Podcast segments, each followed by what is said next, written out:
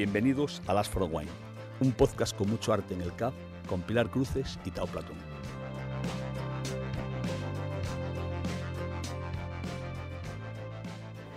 Muchísimas gracias por compartir con nosotros este primer podcast después de, bastantes meses. Y nada, sin más, yo creo que vamos a, empezar con, pues, con, nuestros anfitriones. Eh, Cristina García Llorente, eh, comparte con nosotros, por favor, y cuéntanos dónde estamos y por qué estamos todos aquí hoy. Muy bien. Buenas tardes y bienvenidos a todos. Encantada de saludaros después de esta iniciativa que surgió hace un par de años. Sí. Lo propusiste, ¿verdad? Casi, sí. Nos llegó la pandemia, tuvimos que paralizarlo todo. No sé si alguno nos siguió en nuestras dos, nuestros dos directos de Instagram. Intentamos hacer una presentación pensando que la pandemia iba a durar poco tiempo y lo íbamos a poder retomar y bueno, al final, pues eso, un año y medio después, estamos aquí. Cristina eh, es la directora y gerente de este Centro de Arte Caja de Burgos, el CAP, donde tenemos la suerte de, poder tener esta iniciativa. Cuéntanos un poco, ubica a la gente que nos está escuchando, dónde estamos, por qué vosotros un podcast de vino, un podcast con arte de, dentro del CAP. Muy bien, nosotros estamos en el Centro de Arte Caja de Burgos, en el CAP, es un centro dependiente de Fundación Caja de Burgos, una institución que cada día trabaja por, por la cultura, por las necesidades sociales eh, nosotros en el CAB, evidentemente, el apoyo a los artistas plásticos, a los creadores actuales, es eh, diario. Tenemos eh, ciclos de exposiciones cada tres meses, tenemos tres exposiciones diferentes, vamos cambiando.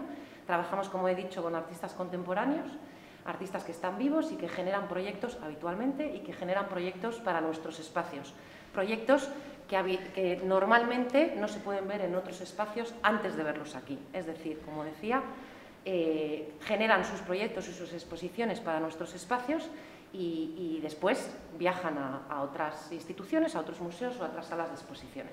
Además de todo eso, no solo hacemos exposiciones, sino que tenemos eh, nuestro apoyo ferviente a la creación y a la educación eh, tenemos un gran programa de actividades y un gran programa educativo que nos acompaña diariamente con proyectos para escolares, con proyectos para adultos, con proyectos para mediana edad, para adolescentes. Es un día a día continuo.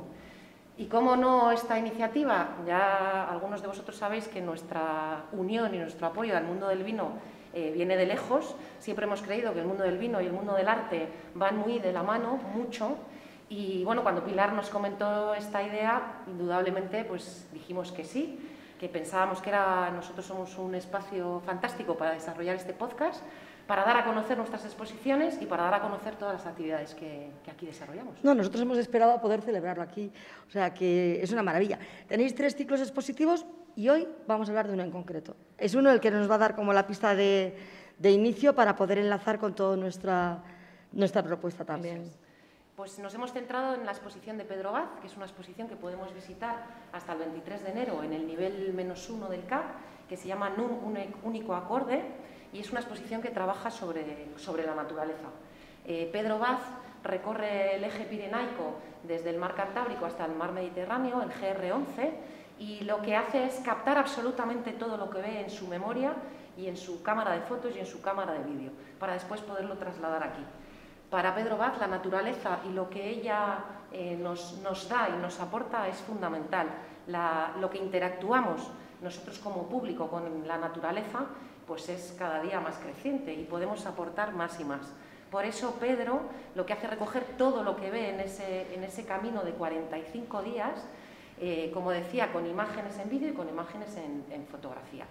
Eh, podemos ver pinturas también en la sala, todo lo que no podemos captar en los vídeos que presenta. Hay dos vídeos eh, enfrentados, son dos vídeos diferentes con imágenes de los 45 días en los que eh, em, le lleva a recorrer el eje pirenaico y además podemos ver, como digo, 11 pinturas eh, a modo de instalación, a modo de escultura dentro, dentro de la sala. Nos parecía un tema interesante el mundo de la naturaleza, el mundo del vino, el mundo de la alta montaña. Claro, es que cuando empezasteis ahí con la alta montaña, luego hablaremos ahora con, con Tao, que nos va a introducir un poco el tema, porque fue la primera exposición que nos comentasteis eh, desde el centro y dijimos, ¡pum! Sí, sí, nos gusta, nos gusta mucho, nos gusta mucho porque tiene tanto que ver con el, con el mundo del vino, ¿no? Genial. Así que es un lujo poder eh, tomar ese punto de partida y a partir de ahí, tal y como hemos estado comentando previamente, habrá meses de los que enlacemos con los ciclos expositivos que tengáis o con las actividades que estéis desarrollando o con toda la parte Sí, más... con algún artista que Eso esté es. trabajando con nosotros en ese momento y que podamos traer al podcast y que podamos exprimir. Eso es, a nosotros lo que nos gustaría es precisamente que empecemos desde ahí, ¿no? que vosotros seáis los que nos propongáis, porque al final nosotros tenemos muchos puntos desde donde en- enlazar. Perfecto. Genial. Pues nada, no me quiero despedir de vosotros sin deciros que, bueno, que todas las exposiciones las podéis visitar eh, de la mano de nuestro equipo de educación y de actividades los fines de semana. Tenemos horarios previstos para las visitas libres o para grupos concertados. Nos podéis llamar eh, a nuestro teléfono, a nuestras redes sociales para hacer una visita de las exposiciones de la mano de, de- de nuestro equipo especializado. Pues muchísimas gracias, Cristina. A vosotros. Gracias por dejarnos eh, un espacio en vuestra casa y brindemos por muchos Brindemos. podcasts que podamos tener. Gracias. A ti.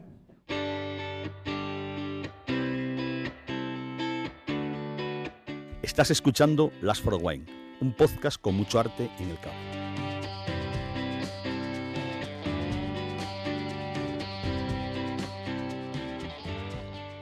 Un lujo también tener todo este público que está aquí con nosotros compartiendo. Deciros que tenemos un micrófono abierto del que podéis pedirlo en cualquier momento para hacer cualquier intervención, cualquier observación o pregunta sobre cualquier cosa que queráis, que queráis eh, observar. Tao, Hola Pilar. hola. ¿Qué tal? Estaba aquí callado escuchando, Ya veo, ya. tomando ideas. Si no callas normalmente. Has dicho que tenemos un público, pero no hemos dicho que tenemos un público con una copa de vino cada uno. Eso era imprescindible. Entonces, hasta que no pudiéramos hacer la actividad con un público que pudiera tener una copa en la mano, no tenía mucho sentido poder celebrarlo. Yo recuerdo cuando hacíamos antes el podcast me reñías por dar golpecitos en la mesa, pero bueno. Pero porque hemos ascendido. Antes Ah, estábamos en una radio ah, pirata, vale, vale, vale, donde si vale. hacíamos cualquier ruido en la mesa se oía muchísimo y ahora tenemos un equipo técnico maravilloso. Tenemos a Adrián y a Regue que nos asisten y que están precisamente controlando esos golpecitos eh, que doy yo. Hemos elegido un Mountain Wine de Telmo, el MR. Eso es. ¿Por qué hemos elegido este vino? ¿Por qué has elegido este vino? Porque fue tu primera propuesta. Era mi primera propuesta porque era muy evidente de El mountain wine, ¿no? trasladar la montaña al- a, a la copa de vino que, que queríamos probar, eh, pero que tiene muchas vertientes. Aquí esta exposición tiene muchas vertientes y lo que podemos eh, rela- relacionarlo con este vino tiene muchísimas también. O sea, Empecemos por el principio. Mountain Wine. ¿Por qué se llama Mountain Wine? Vamos es a un, es un vino histórico, clásico español, eh, perdido durante mucho tiempo. Eh, Dulce. Los, dulce. Los grandes vinos históricos o eran dulces o eran fortificados, porque es una manera de estabilizar los vinos.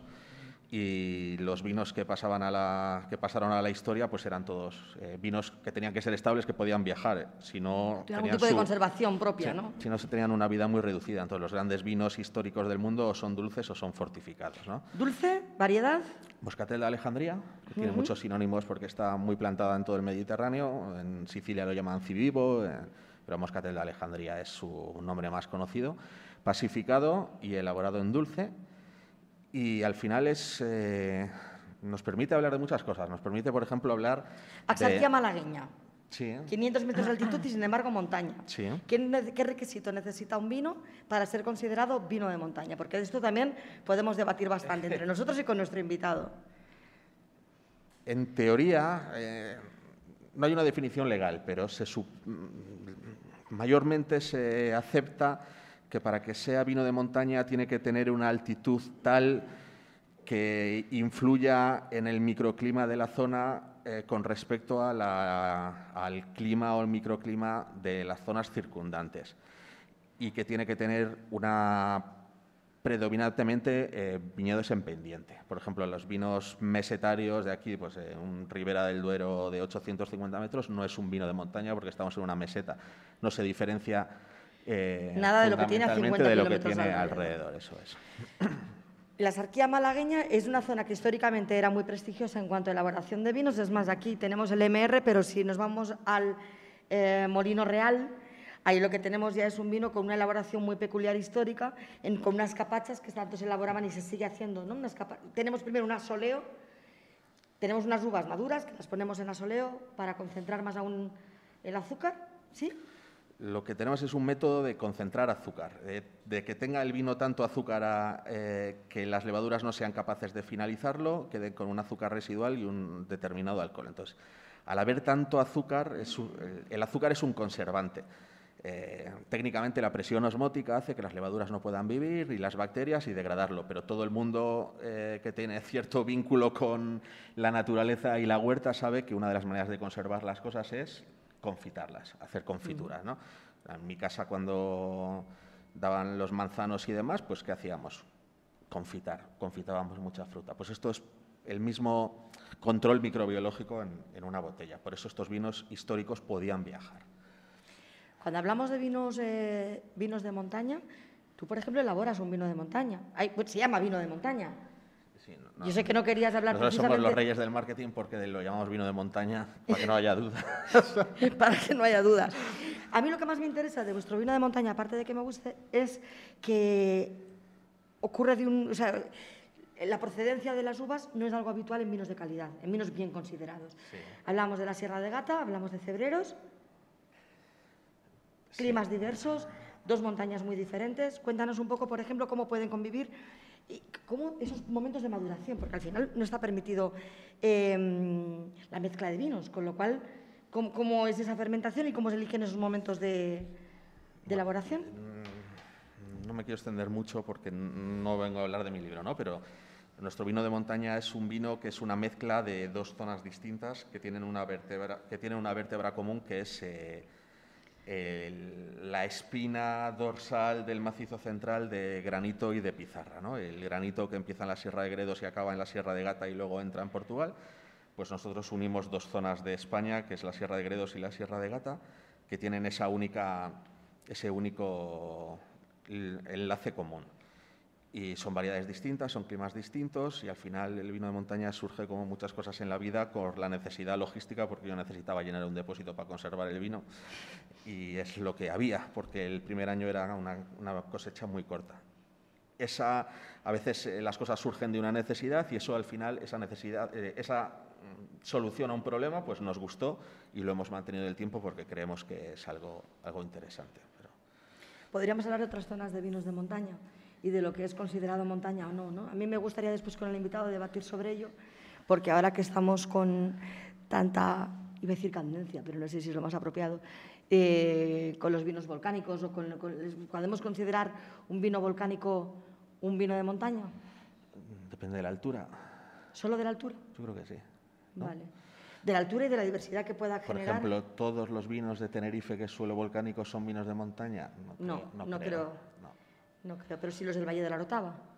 Mm, no lo creo, ¿eh? los que miran al mar, no lo sé. a veces la pregunta más inteligente es decir que no se sabe. Vale, pues luego sabes qué, se lo vamos a preguntar a nuestro invitado, que desde ahí me está haciendo señales y lo tiene mucho más claro que nosotros. Sí podríamos Siempre hay que rodearse de gente más inteligente. Hombre, claro, por eso invitamos a gente. a nosotros nos dejan entrar y luego lo llenamos de especialistas.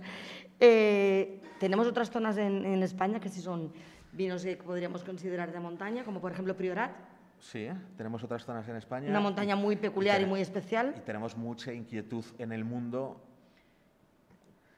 de ver la montaña como una solución a un problema que nos ha generado, que es el cambio climático. si la naturaleza nos resuelve el problema que hemos generado... Bueno, eh, técnicamente se dice que 100 metros de altitud eh, generan medio grado de temperatura media menos cada 100 metros que subes, medio grado de temperatura menos, pero tiene muchas implicaciones. Resolver el cambio climático no es tan fácil, entonces tendríamos que hacer la gran, eh, eh, la gran migración social de zonas que ahora, que, en unos años no van a poder ser eh, factibles en viticultura si no se busca otra solución que no sea la de subirse a la montaña o subirse al norte. 200 kilómetros al norte es un grado menos de temperatura media. 100, metros de altitud es medio grado de temperatura media. Pero ¿qué hacemos con toda la gente que se dedica al vino en el sur? ¿Les migramos a todos? ¿Y qué hacemos con los derechos de plantación ahí? Bueno, sí. ¿Qué hacemos con Europa? ¿Qué hacemos con Europa? De eso también podríamos hablar. Eh, ¿Cómo está? Tú que, esto, mira, está totalmente improvisado. Todo el tema de sulfuroso en barricas y todo el tema de legislación que estaba realmente muy parado. Sí, ¿cuál? todo el, tema de utilización de... Ah, no, no, está parado. La ley, La ley alimentaria europea dice desde el año 2016 ¿Sí? que no se, esto es lo que dices tú, Sí. que no se puede utilizar azufre en Para la recipientes limpieza, de uso es. alimenticio. Para la limpieza en recipientes de uso alimenticio. Aunque Para la limpieza de barricas, bodegas- aunque todas las bodegas europeas lo estén utilizando. Ah, eso dice la ley. Y ya está. Pero se está haciendo en todas las bodegas. Pero estaban buscándose alternativas. Sí, hay alternativas, son caras. Muy caras, ¿no? No, no muy caras, o sea, depende de tu escala de producción. Nosotros, por ejemplo, en la bodega nueva de Rioja, pues pasamos la barrica por agua, eh, agua caliente, vapor, vapor y agua ozonizada. Pero tenemos una escala de producción al final que nos lo compensa. Un pequeño productor lo tiene más complicado.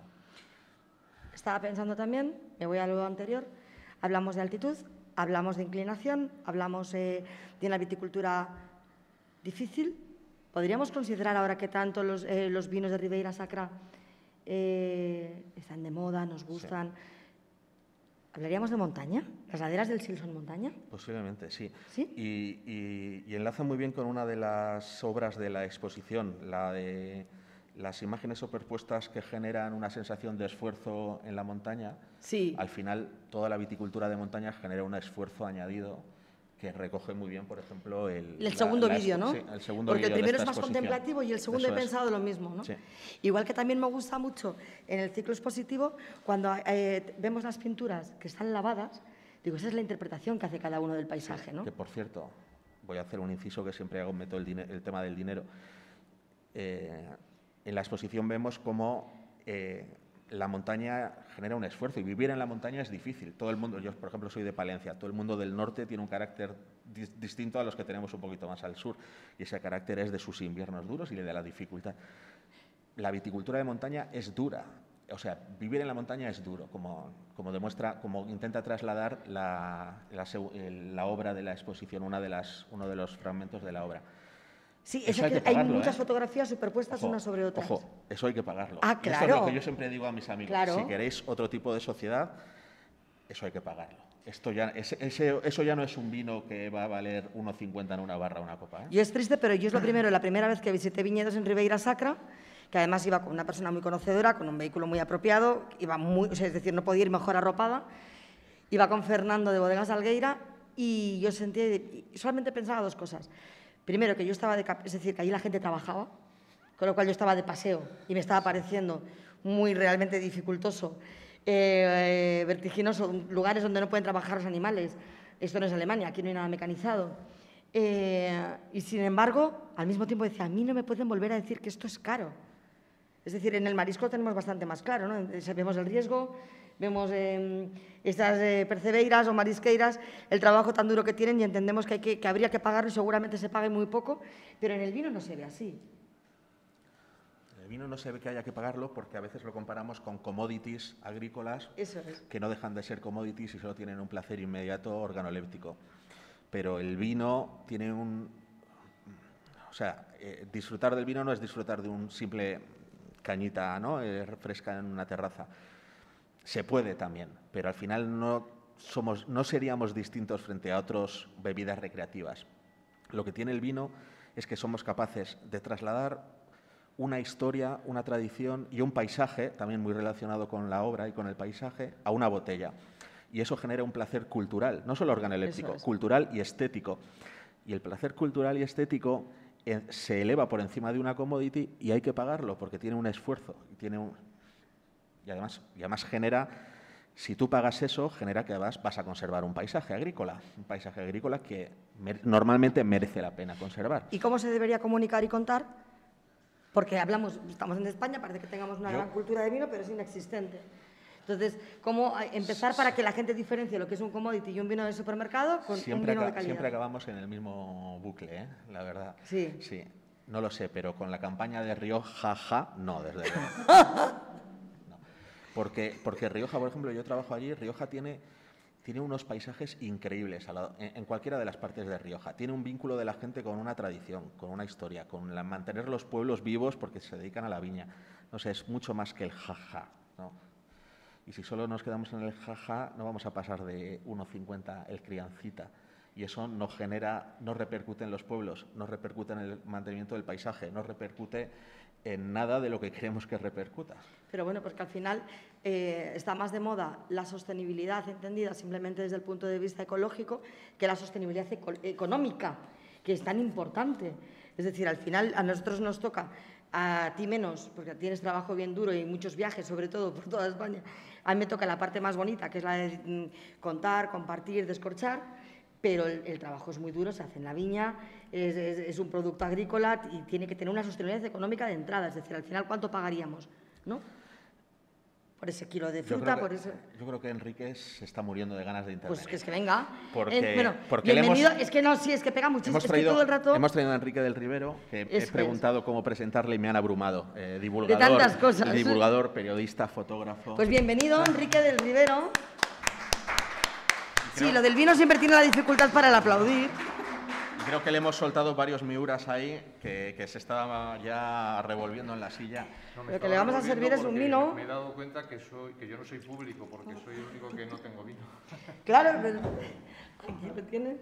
Bienvenido, Enrique. Muchísimas gracias por compartir con nosotros. Estaba encantado, desde. Claro, digo, estoy al lado de un filósofo del vino, ¿no? claro, con este apellido tiene que ser filósofo del vino, ¿no? Y con Pilar Cruces que también es una, pues persona, pues una gran comunicadora. Y yo soy un aficionadillo al vino, pero eh, creo que de paisaje sé porque vivo el paisaje, me gusta el paisaje, me siento paisaje, ¿no? Lo estábamos diciendo antes, que ¿qué, diferencia puede haber entre paisaje y geografía? Esa es una definición que, escuché hace poco a un fotógrafo, a un geógrafo en Radio Nacional, hacía una definición que hablaba que geografía se podía aplicar eso a lo que estamos haciendo aquí, este espacio en el que estamos ahora nosotros es una geografía, ¿no? Una geografía en la que estamos hablando del vino. Un, abrazo es una geografía, ¿no? Es un paisaje del amor. Y claro, y eso viene muy bien con el vino, con la montaña, ¿no? Yo la verdad es que las exposiciones, es, curiosísimo esas, coincidencias. La gente que me conoce ya sabe que, todo en mi vida está interrelacionado de alguna manera, ¿no? Que, que no, no hay nada porque sí. Y por ejemplo, yo había estado eh, creo que un jueves por la tarde, o sí, un jueves por la tarde visitando las exposiciones del CAP, estas exposiciones, y, a la mañana siguiente me llamó Pilar, ¿no? Para decirme, ah, pues voy a hacer... Sí. ¿Te acuerdas que te lo dije? Sí, pero estuve ayer. Sí, digo, qué, qué, casualidad. Y me habían, me habían llamado mucho la atención las dos exposiciones, la de arriba me llamó la atención menos, ¿no? Pero porque, no lo sé, porque igual no, no, no, ya venía, pues eso, que porque la montaña es lo tuyo un poco, ¿no? Sí, no, no, pero aparte de eso, a mí me gustan casi todas las manifestaciones del arte ¿no? y las interpretaciones. Lo que pasa que, bueno, me habían eh, emocionado, ¿no? La verdad. Eh, aquí no hemos mencionado la, exposición de Monserrat Soto, que también está hablando del paisaje, ¿no? De otra manera de, concebir el paisaje. Y yo creo que está muy vinculado. Y luego subes un poco arriba y te encuentras eso, ese paisaje de, del Pedro Val, ¿no? De, un mozambiqueño, ¿no? que he preguntado yo y, sin ningún eh, sentido racista, si era, eh, era blanco o era negro, ¿no? Es que Mozambique, claro, la interpretación de una persona de, color, en este caso, de un paisaje de montaña, podía ser distinta. Y luego lees la explicación que, te dice él y es eso, ¿eh? que, el, paisaje, el paisaje, lo que hemos hablado un poquito antes, esos esos diez minutos. El paisaje está dentro de nosotros, nosotros interpretamos el paisaje, el paisaje no existiría sin nuestra vista, sin nuestra visión, la visión de los artistas, la visión de los, caminantes. Lo dice él en su explicación, dice, eh, los caminos tienen un principio y un final, pero no se sabe dónde empiezan y dónde acaban. El GR11 que estás mencionando son muchísimos kilómetros que, siguen el, camino, este, el eje asial del Pirineo y que ese camino le, haces tú, le interpretas, tú estás buscando las distintas facetas. da la casualidad que, este fin de semana, algunos de los que están aquí en esta sala y yo mismo hemos estado en pleno Pirineo, hemos estado en el Pirineo Navarro y hemos estado viendo algún paisaje que aparece ahí en las imágenes que ha sacado Pedro Vaz. Y es eso, y vimos un paisaje que le interpretamos nosotros, ¿no? Nos hicimos, o sea, ¿qué es eso? Yo vengo, quiero decir es eso, que el paisaje, todo lo relacionado con la naturaleza existe porque nosotros lo vemos, porque lo ponemos nombre, le ponemos imagen, los artistas lo interpretan. Y hay una faceta que, yo es que no me considero artista, ni mucho menos, pero he hecho alguna intervención artística en el paisaje. Hice una intervención artística en el paisaje que es esta de enraizados, que hice unas fotografías de, paisanos de, Tierra de Lara, en Burgos, y bueno, gente que, era veterana, que, estaban enraizados en su tierra, ¿no? que, tenían la herencia genética y hice unas ampliaciones y, las, las, coloqué en unos árboles, en un bosque, en una dehesa de quejigos, árboles que estaban enraizados que tenían 500 años. ¿no? Y al final te da la sensación que, que, la intervención, esa intervención ha creado un paisaje distinto, un paisaje que está geolocalizado ya en Google, que tú te creas y te pone enraizado, si te lleva allí a ese paisaje. ¿no? Estoy abriendo también facetas, ¿no? Sí, pero en el, en el, vino, por ejemplo, Tao, que tú elaboras vino y eres elaborador, los paisajes interpretados es en gran parte el concepto de terroir, ¿no? Porque ¿qué es el terroir? Al final es una interpretación de un lugar. Es lo que tú crees que debería Sí, son las condiciones de un lugar que tú trasladas a una botella también bajo un punto muy subjetivo, que es lo que yo quería preguntarle a Enrique. Si él, como aficionado del vino, pero experto en paisajes, ¿qué, qué, qué, ¿Qué piensas cuando nos oyes decir a los enólogos, eh, estoy intentando trasladar un paisaje a una botella? Yo tengo un problema. Tengo un problema que es que eh, yo soy muy amigo de Paco Berciano y llevo muchos años con él y entonces me ha influido de tal manera en mi manera de pensar que es que yo ya no sé si pienso lo que, lo que está diciendo Paco Berciano o pienso yo algo por mi cuenta. Creo que no. En el mundo del vino siempre digo, ah, esto lo ha dicho Paco o lo ha pensado Paco, ¿no? Y entonces, pues sí, pero no sé, esa subjetividad, sí. Yo a veces, por ejemplo, yo eso sí que lo he visto. Habíais mencionado un poco el tema volcánico, que yo decía... Ah, que, es un volcán, que es una montaña. Sí, pero por ejemplo en Canarias, que yo conozco mucho Canarias, he estado mucho por allí haciendo libros y reportajes, por ejemplo, la Orotava yo no la consideraría montaña porque es un valle, es el valle de la Orotava, es un valle excavado por un volcán muy antiguo, ¿no? pero es un valle, está muy cerquita del mar, aunque sí que hay zonas en la Orotava, lo mismo que has dicho, que, subes y, va cambiando la temperatura, no es lo mismo en la zona de, Puerto de la Cruz, abajo justo, y que, la misma Orotava, que está pues eso a, a 400, 500 metros de altitud, pero es un valle, no se puede hablar que sea una montaña, aunque hay laderas, ¿no? Es eso que está, lo que habéis comentado de, la Ribera Sacra, que eso yo os lo había preguntado.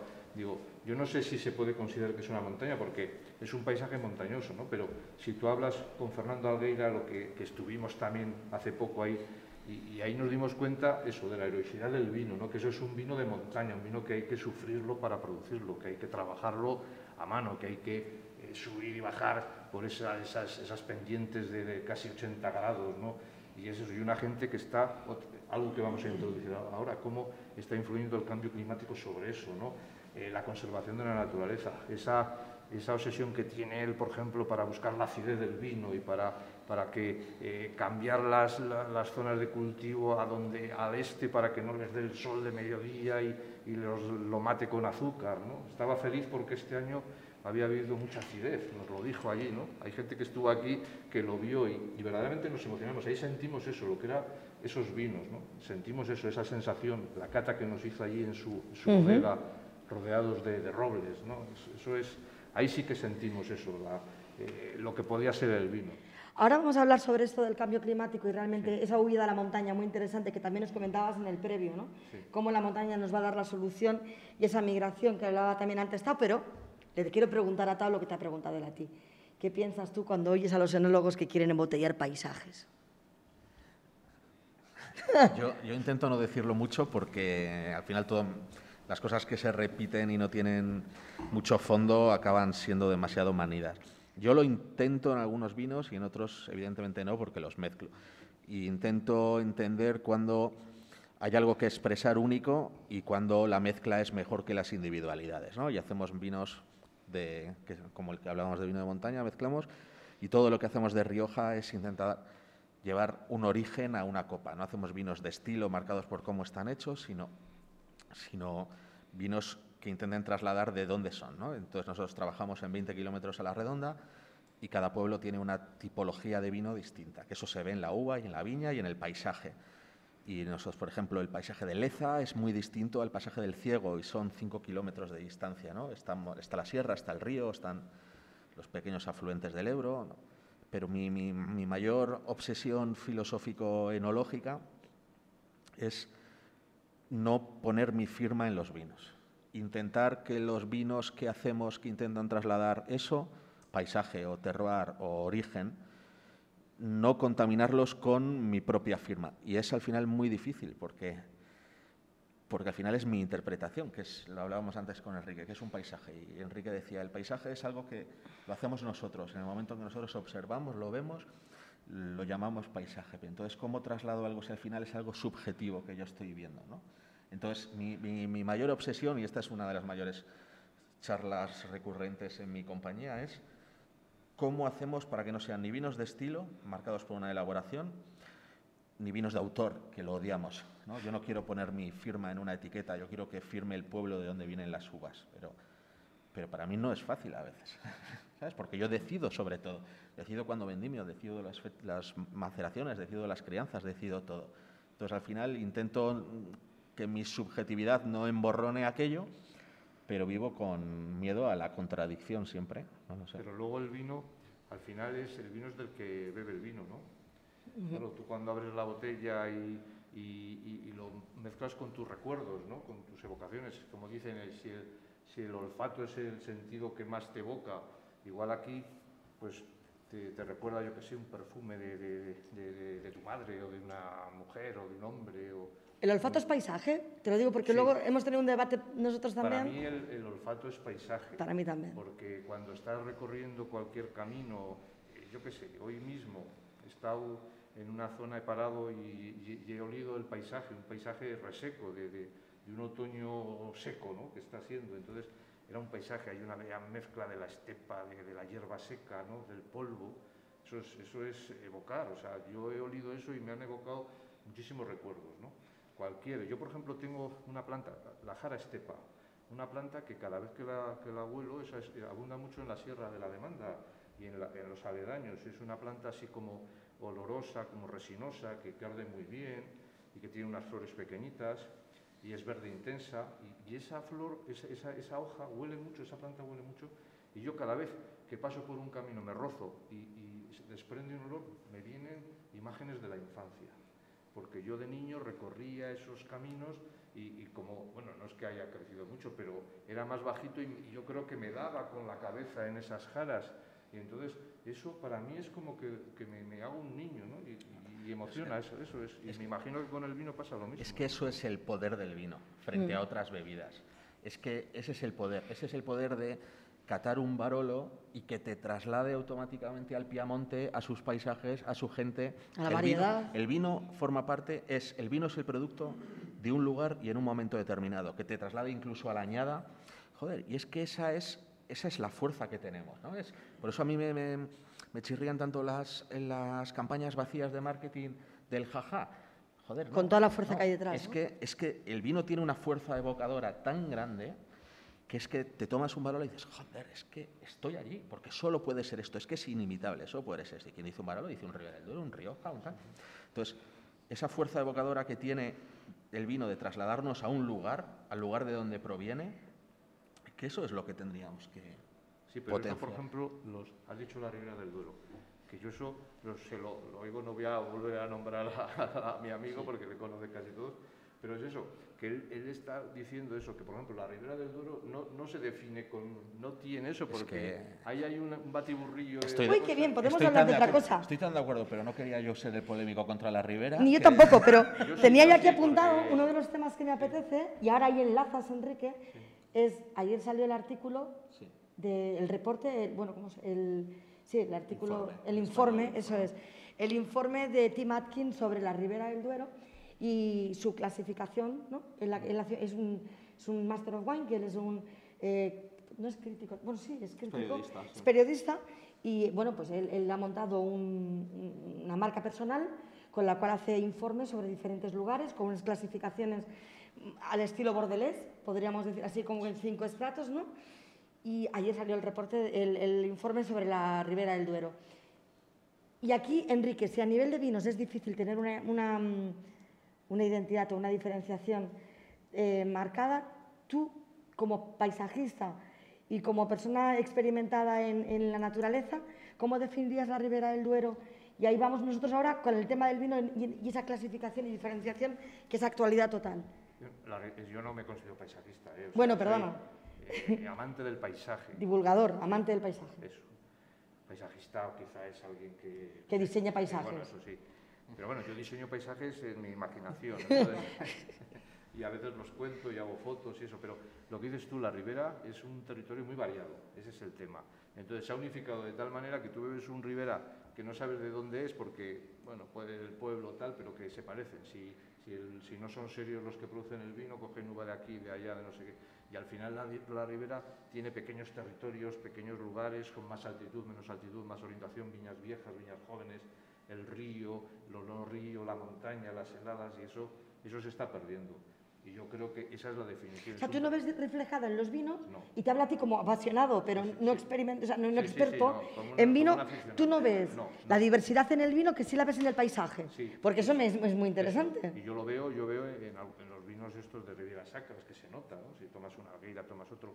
Yo que sé, a mí una de las cosas que, que es más evidente, y tú en alguna de las catas que hemos hecho, o los catalibros que tú siempre llevabas, porque eso la gente enseguida lo entiende, llevabas un vino volcánico de, de Tenerife. me Ah, me acuerdo una vez sí, con un texto tuyo, sí. Claro, y entonces al final tú bebes ese vino y es que te sabe a volcán, ¿no? O sea, te huele, hueles Sí. el, el- el sulfuro, bebes, hueles eso, ¿no? Entonces, eso es. Y en la ribera, yo la verdad es que ahora mismo soy incapaz, salvo algunos casos muy concretos, ¿no? Que eso, pero yo creo que ahí tendrían que ir eso a, a- permitir la clasificación, eso, la clasificación de territorios pequeños, ¿no? Decir, bueno, pues eh, por pueblos pagos, es decir, yo qué sé, porque no es lo mismo el vino de, de- la zona de Peñaranda de Duero que, que de la Horra. Y es que, y eso, lo que no tiene sentido es que haya bodegas de, de la Horra o de Peñafiel que, que vayan a comprar el vino, la uva, a, a Coruña del Conde. Bueno, pues eso es una... co- Bueno, Coruña Bueno, del Conde no, puede porque está, pero bueno, casi, pero sí, hay- sí, sí. eh, yo sé de alguien que lo hace. Porque está en Pero el eso es una constante, bueno, es una cosa que no es que bueno, y sea extraña, es vino de la permitido, Coruña- ¿eh? de Coruña del Conde eh, es muy bueno también, las uvas allí, pero es claro, no entraron por rollos administrativos, o sea que eso es lo mismo, ¿no? O sea que bueno. ¿Qué me dices del informe tú de Timatkin, ya que hemos abierto... Lo tengo y no lo he leído, he leído la clasificación. Bueno, hemos leído, sí. Pero no, te quería, más que eso, quería seguir el hilo de Enrique, ¿no? Por ejemplo, eh, bueno, yo estudié una cosa que se llama Master of Wine, ¿no? Y que hay que adivinar, adivinar, hay que, hay que, Adivinar suele hay acertar. que a- responder muchas preguntas sobre vinos a ciegas y una es el origen, ¿no? Y, y al examinador, a Peter Mars, en, pues en los vídeos que nos dan para que nos orienten, le decían, Peter, ¿qué vino? Porque ahora muchos vinos, la- las fronteras eh, en los estilos se están, hay mucho crossover, ¿no? Se están, los vinos del Nuevo Mundo se parecen al Viejo Mundo, a la inversa. Entonces le decían, Peter, ¿qué vino el alumno tiene que sí o sí identificar y cuál podemos jugar a que pueden ser de varios sitios, ¿no? Y le iban haciendo preguntas. Barolo, sí. Borgoña, sí. Burdeos, sí. Eh, Rioja, sí.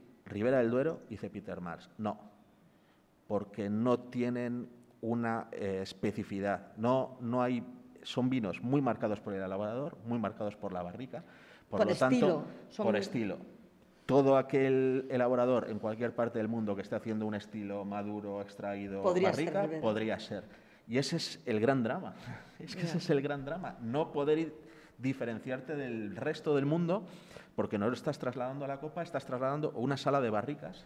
Claro, eso, yo recuerdo una cata eh, que vino un enólogo de Muga, ¿no? y, y él llegó a decir, dice, pues yo soy un enólogo, pues, pues eso, reconocido, con muchos, mucha experiencia, dice, yo ahora mismo, yo que tendría dificultad para, para identificar, no ya de qué zona es el vino, sino ya decía de qué continente, porque a veces hay vinos que les hacen, ese, eso que me ha gustado, eso que yo no lo había oído, lo de commodity, es que es el vino este que se compra en, así sencillo, no, he entendido, Sí, más sí. o menos eso, pues, pues eso, que, al final no eres capaz, o sea, te haces una, una cata ciega, dice, no sabes si es australiano, si es de California, si es no sé qué, porque les igualan un poco para, para contentar a todo el público, sin, sin personalidad, ¿no? Pues eso, que eso es lo que yo noto cuando bebo Ribera del Duero, por ejemplo, ¿no? que no, no soy capaz de, decir, no sé, salvo alguna cosita artesanal, eso que hace algún amigo mío que tiene un viñedo allí, un pago, y lo hace él.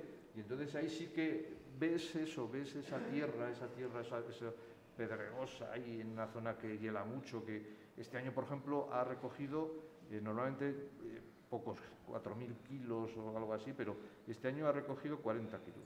Es que no, ha no nos ha podido regalar ni un racimo para que lo comiésemos así. Entonces, es eso, porque ha habido heladas, o sea, las heladas esas que, que, que eso también introduce a los cambios climáticos y todas estas cosas que, que yo creo que es muy importante en el tema de la montaña, del vino y de... Intervención en el paisaje y vino. ¿Qué está pasando en Rioja y algunos bodegueros con los molinos de viento, en Ribera del Duero con las granjas porcinas? De ahí venía lo de si el, el olor es paisaje o no es paisaje.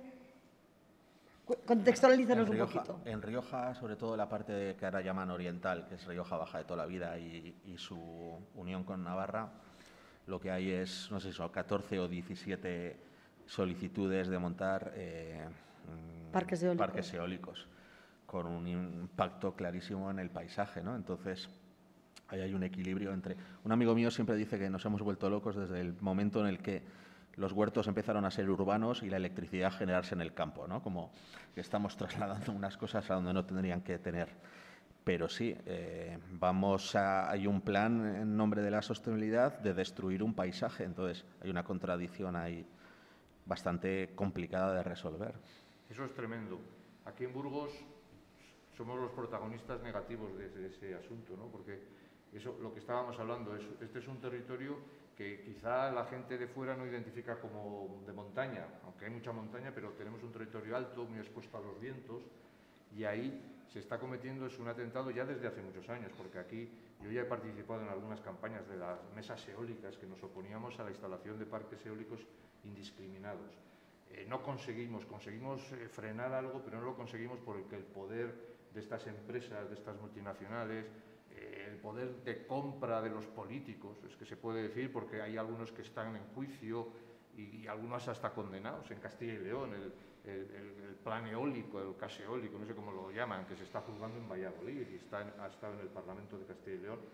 Entonces, bueno, pues eso, destrozar el paisaje, destrozar el paisaje, además venderlo como energía renovable es un- algo saludable. Y es eso, eso es estar acabando con el derecho que tenemos a, a disfrutar del paisaje, un paisaje que en nuestras zonas además tiene miles y miles de años de historia, ¿no? Y eso se está destruyendo. Y ahora esos planes eólicos que estás hablando tú de La Rioja tienen continuidad en, toda Castilla y León y sobre todo en Burgos. Aquí tenemos, es que tenemos casi el, el 70% de la energía eólica, es que de, Castilla y León en Burgos. Se ha concentrado porque hay muchas sierras, se están aprovechando de lo que tanto también se les llena la boca a mucha gente, de la despoblación del mundo rural. Ya no hay nadie que se oponga. Al final dice, no, si, los, los- si vosotros sois los que os oponéis y luego sí que queréis ir a casa y que haya luz y que haya imágenes y que haya no sé qué. Y es eso, no se dan cuenta, eso verdaderamente. Y ya si eso lo combinas, que es que por desgracia viene todo en el paquete, las macogranjas esas de cerdos, eso ya es tremendo, porque ya el olor es algo horrible, desagradable. Yo que me encargo de, de hacer recorridos y rutas, he cambiado algún recorrido porque habían construido una, una granja en una zona y yo me negaba a ir allí porque es que se te revuelve el estómago. Y eso combinado, imagínate, ¿no? combinado eso, luego con, con las construcciones que se permiten. Y, y bueno, el olor es horrible, pero lo peor es la contaminación que genera Eso y es. la falta de puestos de trabajo, porque una granja de esas está tan automatizada que igual crean dos puestos de trabajo, tres directos, pero, pero poquísimos, ¿no? Y entonces te- nos venden eso y, y bueno, pues eso, eso está acabando con el paisaje y, va a acabar eso. Los del jajaja ese que dices tú.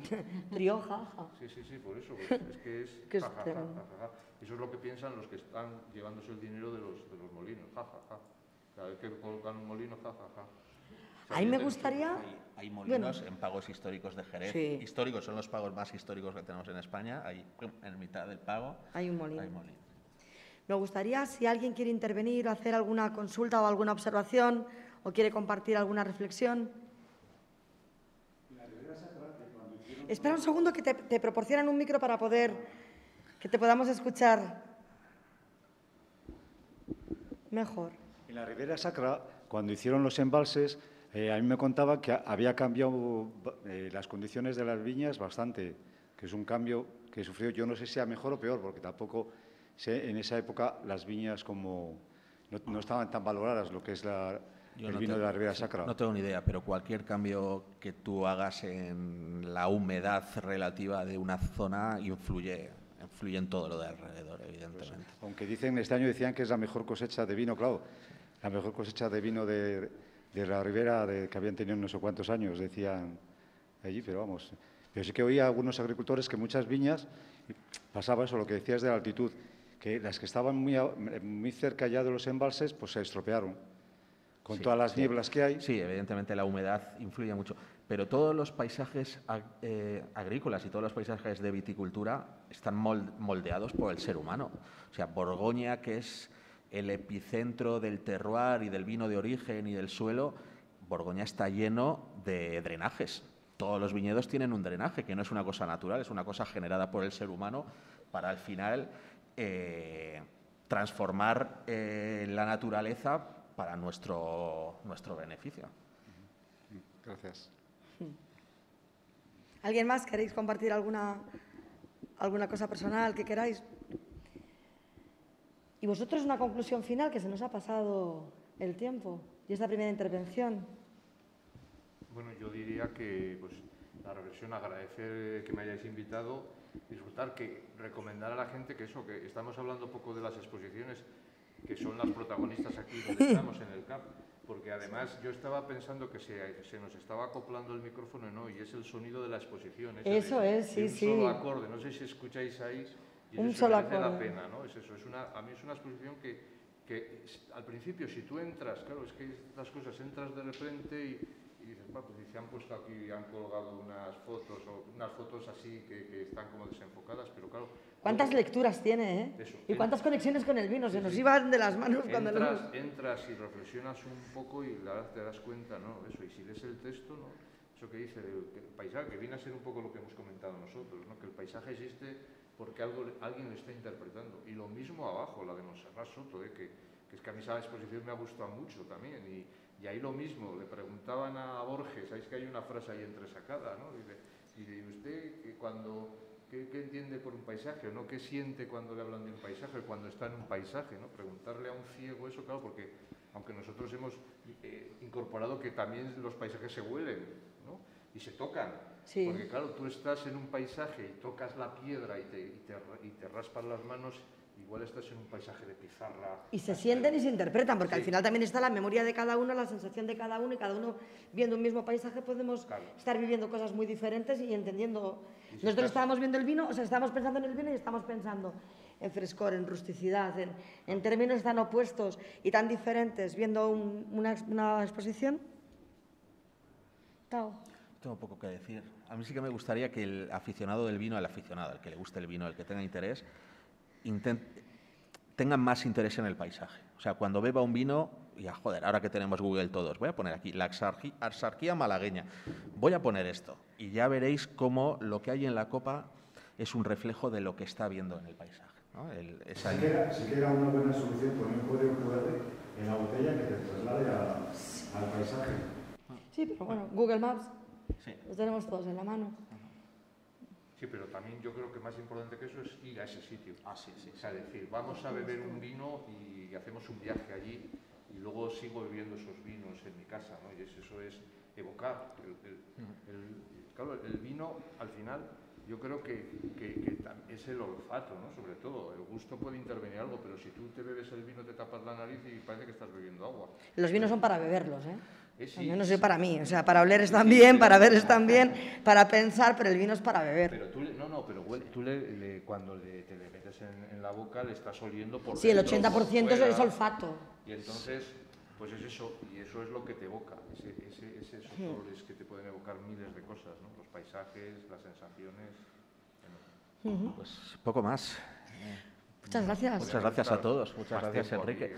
Sí, nos. Gracias a Cristina en nombre de todo el equipo y todos los que formáis parte de esta gran familia que sois del Centro de Arte Caja de Burgos, del CAP. Gracias por acogernos aquí y a todos los que habéis venido a este primer podcast. Os emplazamos al siguiente y nos oímos.